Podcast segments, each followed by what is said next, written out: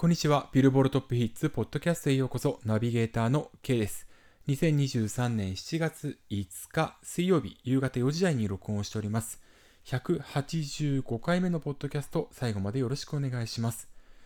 さて、えー、今回からですね、えー、とりあえず4回にわたって新しいスタジオから、えー、お届けしたいというふうに思います。え弘前市の公共施設、なんと美術館の中に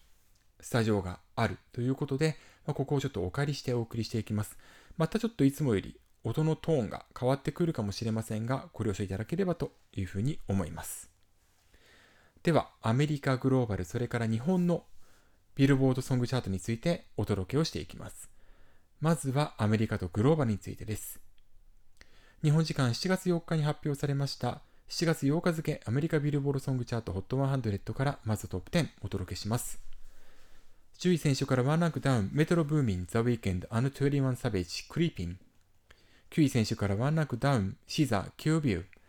8位先週からワンランクダウン、 Taylor Swift featuring、Ice Spice、Karma。7位初登場、 Nicki Minaj Ice Spice、with Aqua、Barbie World。6位先週と変わらず、 Toosii、Favorite Song。5位先週と変わらず、 Lil Durk、featuring、J. Cole、All My Life。4位選手と変わらず、マイリ・サイラス、フラワーズ。3位選手と変わらず、レーマセレナ・ゴメス、カームダウン。2位選手と変わらず、ルーク・コムス、ファストカー。そして1位選手と変わらず、通算13週目の C 獲得です。モーガン・ウォレン、ラストナイト。以上、7月8日付、アメリカビルボールソングチャート HOT100 からトップ10、まずはお届けしました。モーガン・ウォレン、ラストナイト、非常に強いですね。13週目の C 獲得ということになります。えー、ラジオがまだ伸びていますね。前の週から1%アップ。えストリーミングは1%ダウンなんですけれども、この指標15週目の首位、ダウンロードは5%ですね。失礼しました。5%アップしております。そして、え2位には Luke Combs、Fast Car が今回キープしておりまして、えワン、ツーがカントリーソングということになります。で、今回7位に初登場してきているのが Nicki Minaj Ice Spice with Aqua Barbie World。こちらはですね、ストリーミング1620万、ダウンロード3万7000、ラジオ470万。で、ダウンロードが首位ということになっております。アメリカで7月21日に公開される映画バービーのサントラックに収録されておりまして、 Nicki Minaj と Ice Spice という組み合わせは、えー、2、3ヶ月前なんですよね。 Princess Diana というナンバーで、えー、4位に初登場、そして最高位となって以来となる組み合わせということになります。で、アクアなんですけれども、もともとこのバービーワールドがアクアのですね、えー、バービーガールをサンプリングしているということで、まあ、クレジットされているということになります。で、それによってアクアはですね、えー、26年、失礼しました、25年9ヶ月と3週ぶりにトップ10に返り咲いたということになります。えー、サンプリングされたバービーガール、そして今回サンプリングしたバービーワールドによってのえー、帰り咲きということになるんですけれども、クリスマスソングを除くとトップ10帰り咲きまでの歴代最長記録は歴代6位ということになりまして、最長がオジー・オズボンの30年と3ヶ月、以下、えー、ドビー・グレイ、ポール・マッカートニー、サンタナ、ビリー・レイ・サイラスということになるんですが、えー、アクアも含む6組すべて、えー、客演なり共演なりという形のコラボレーションでカムバックを果たしているということになります。なお、クリスマスソング入れるとですね、ナットキンコール59年6ヶ月と1週という記録になりまして、これはクリスマスソングが、えー、ストリーミングの交流に伴いまして上昇するようになったということがきっかけになっています。で、今回バービーワールド、えー、トップ10に入った原動力となったのがダウンロードなんですけれども、これは様々なバージョンをこの1週間以内にリリースしていることが功を奏したという形なんですが、これ先週のポッドキャストでお伝えしたと思うんですけれども、アメリカのビルボードはソングチャートにおいて7月15日付、つまり来週のチャート以降、えー、アーティストのホームページにおけるデジタルダウンロードをカウントから外すことになったということが、えー、チャートの分析者の間で、えー、それから、えそのアカウントによって、ツイッターアカウントによって発表されています。アメリカビルボロ側がですね、これを正式に発表していないので、正式に発表していただかないと、えー、の要は責任能力に対してちょっと疑問を抱くっていうのは正直あるんですが、えー、2022年度の初めの方、それから2023年度の4月にチャートポリシー、集計方法を変更しているんですが、これはいずれも、えー、ダウンロード指標、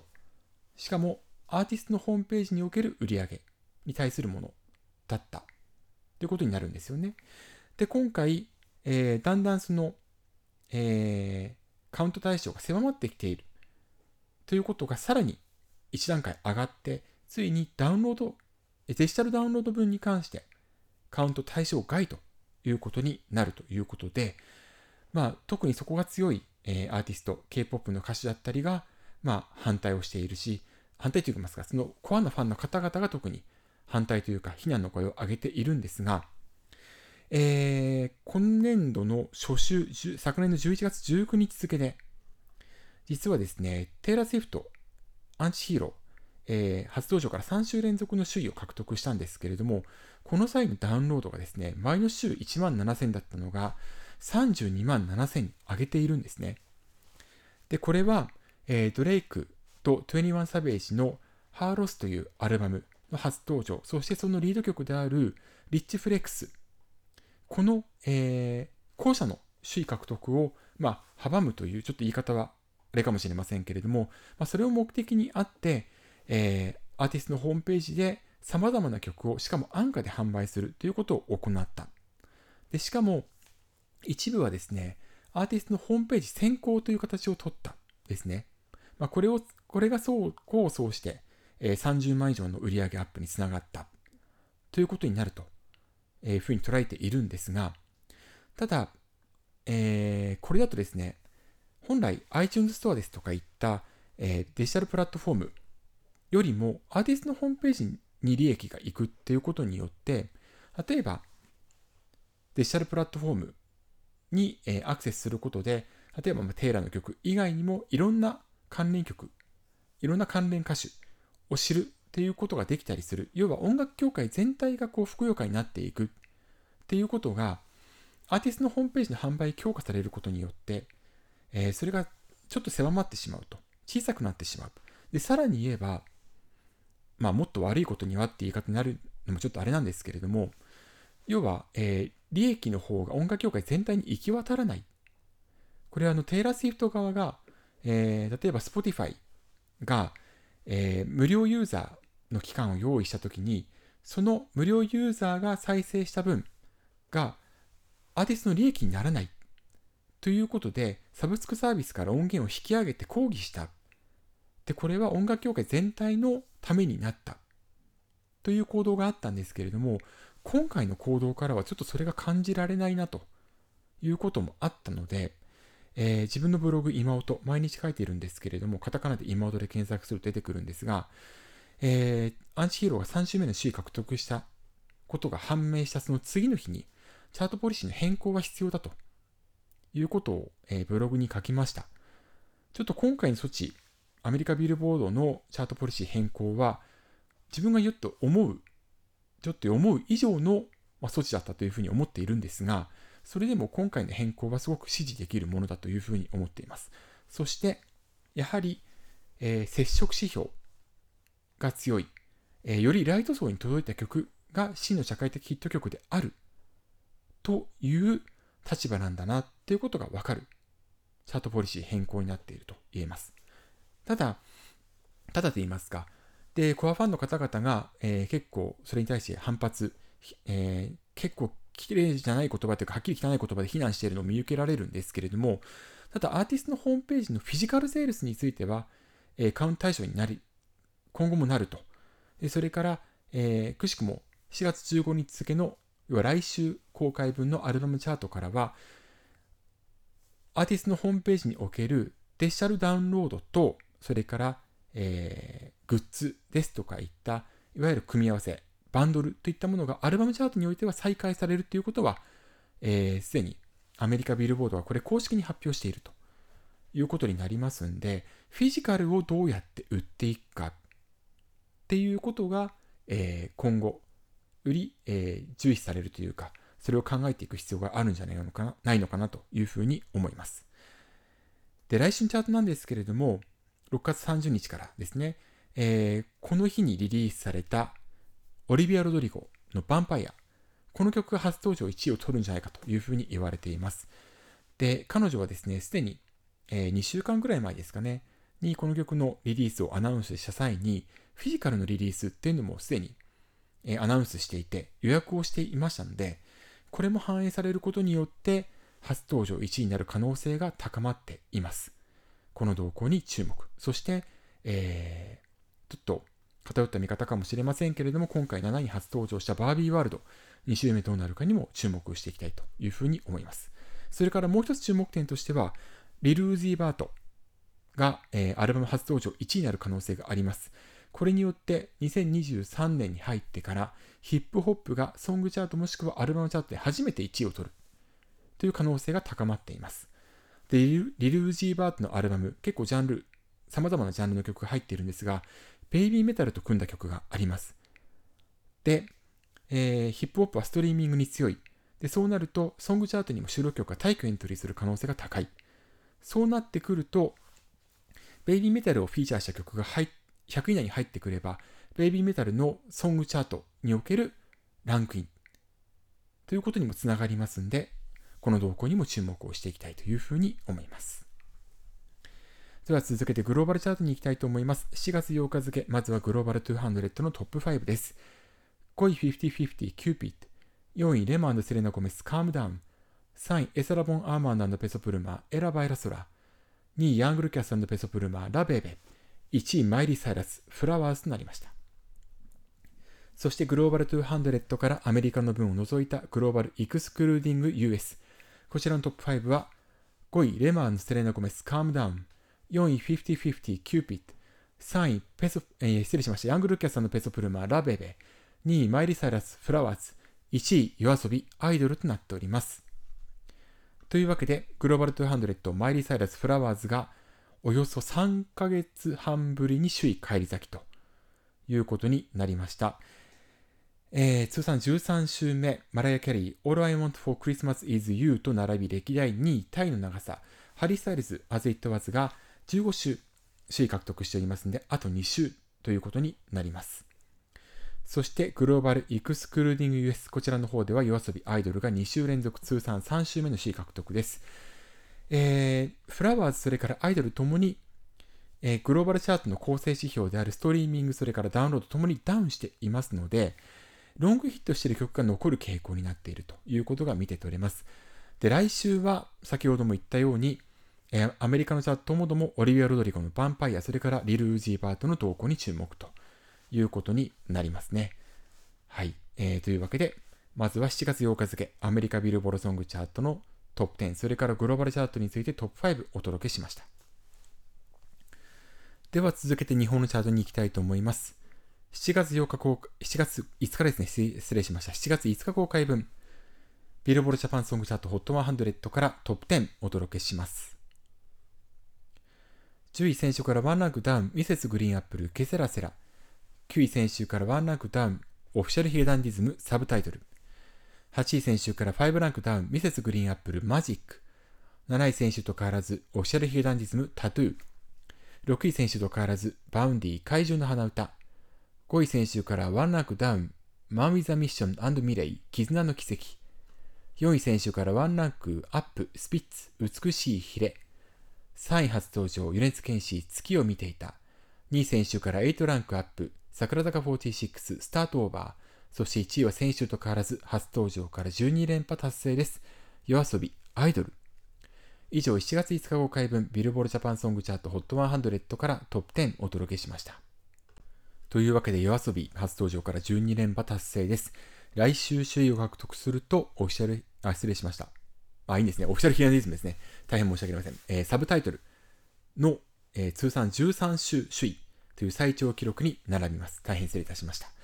で、今回なんですけれども、ポイントが2割強、前の週から下がっているという状況です。えー、今回は19,414ポイント獲得で、前週比79.7%となっております。えー、これはフィジカルセールスが2位から16位にダウン、要は加算2週目ということで、えー、売上が5万3589枚から6,043枚に下がったということが大きく影響しています。で、ダウンロードが2位、ストリーミング1位、ラジオ6位、動画再生1位、カラオケ1位という状況で、えー、TikTok も1位ということになっています。TikTok の再生回数はこちらのチャートには含まれないんですけれども、TikTok 変わりが激しいチャートにあって、ロングヒットを続けているということです。で、今回は、えー、推しの子の最終回ということもあって、勢いがキープされているということが言えるかもしれません。えー、これを録音している段階でまだビルボールジャパンのソングチャートですとかの記事が出ていませんので、えー、詳しくは7月6日付のブログ今音で紹介する予定です。ぜひともチェックのほどよろしくお願いいたします。それから、えー、2位に、えー、桜坂46の、え、スタートオーバーが入ってきました。これはフィジカルセールス指標20日算に伴うというものになります。フィジカルセールス52万3605枚を獲得しておりまして、ポイントは1万1416ポイントということになります。2位が1万ポイントを超えるということは、えー、今年度では6回目ということになりますんで、結構珍しいという状況なんですね。で、えー、フィジカルセールスが1位、ダウンロード6位、ストリーミング6位、ラジオ40位、動画再生44位ということで、ストリーミングと動画再生、2つの接触指標で大きく順位が異なるんですが、これはストリーミングの LINE ミュージック再生キャンペーンが影響しています。で、これについては、えー、ブログ妹で、えー、先週の段階で書いたんですけれども、注目はですね、えー、翌週以降、要は LINE ミュージック再生キャンペーンの効果がなくなってきた時に、この曲が残るかどうか、えー、真の社会的ヒット曲になるかどうかということになりますので、その点注目です。えー、ただ、2月22日公開分で、えー、フィジカルセールス20日差に伴って2位に入ってきた桜月前作ですね。こちらが、えー、フィジカルセールス初週39万5075枚、ポイント9703ということで、そこから結構伸びてきているということは注目すべき点と言えます。でさらに3位には米津玄師さんの月を見ていた、えー、こちらが初登場ですね、えー、こちらはダウンロードが1位、ストリーミング21位、ラジオが1位ということです。フィジカルはリリースされていませんが、7264ポイントを獲得しております。えー、この曲については、まあ、えっ、ー、と、ゲームですね。ファイナルファンタジー16のテーマソングということになっておりまして、まあ、その効果もありますし、米津さんならではのダウンロードの強さを発揮しているということ。さらに、日本ではストリーミングで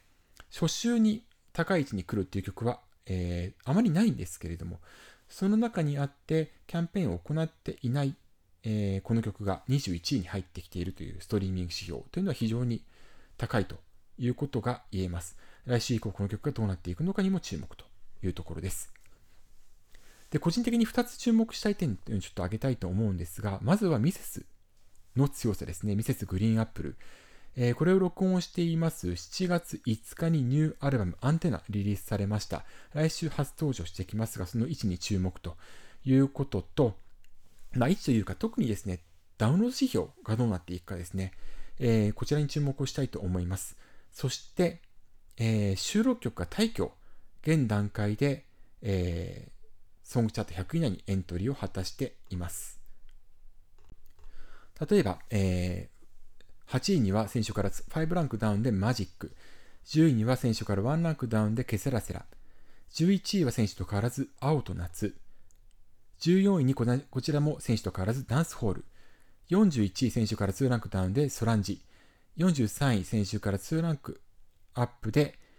井上智子さんをフィーチャーした天秤の歌。そして、えー、52位選手から9ランクアップですね。あすみさんをフィーチャーしたブルーアンビエンス。66位1ランクアップです。インフェルノ。84位、えー、こちらは8ランクアップで僕のこと。95位は再登場で私は最強。つまり10曲がランクインしているという状況になります。で、えー、ストリーミングに強い歌手に関しては、アルバム初登場集にソングチャートでも上昇するという傾向があります。で、えー、トップアーティストチャート、えー、ソングチャート、アルバムチャートを合算したものなんですけれども、こちらはですね、えー、今回も2位ということになっております。で、こちらは通算3週目となる2位なんですけれども、まだ1位取ったことがないんですね。ただ、この段階ですでに2位という段階で来てますので、来週、えー、初の1位取るんじゃないかということが、えー、予想されます。で、この点について、チャート分析をされる方々の間でも、えー、Spotify のデイリーチャートでトップ10に4曲入ってきたこと、まあ、から、えー、彼らの好調について分析するという傾向があるんですけれども、これについてはちょっと自分もブログで書こうと思っております。すでにあの考えられる点をまとめていったら iPhone のメモ帳がですね、えー、画面いっぱいになってしまったので、えー、かなり長文になるかもしれませんが、その点はご容赦いただければというふうに思います。それともう一つなんですけれども、えー、今後ブレイクが期待される歌手の作品が上位に入ってきております。まずは、えー、11ランクアップで17位に入ってきましたコントンキャンディーファジーネーブル。そして、えー、こちらはですね、40位台なんですけれども、8ランクアップですね、超救命、あなたの恋人になりたいが上がってきております。え、SNS とかでヒットしている曲が総合でも上がってきたということなんですが、ちょっと一つ懸念していることというのがありまして、えっと、ちょっとどの、